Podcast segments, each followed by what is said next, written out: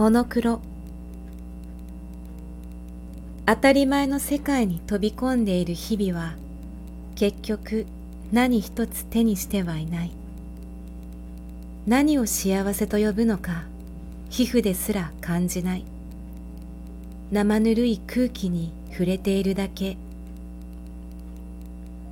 隣からあなたの空気を感じない。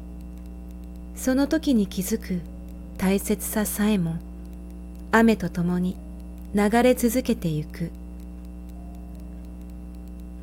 トンネルの出口を目指しアクセル踏んでモノクロの世界を走っている方が何を幸せと呼ぶのかわからないままでも笑顔が落ちていることに気づくんだ。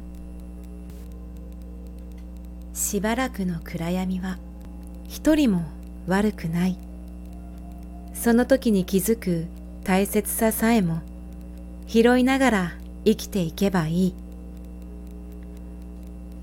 突然握っていたものが落ちた時不安ばかりを手にしているけれど握るものが入れ替わる未来へ向かうためにモノクロを楽しもう。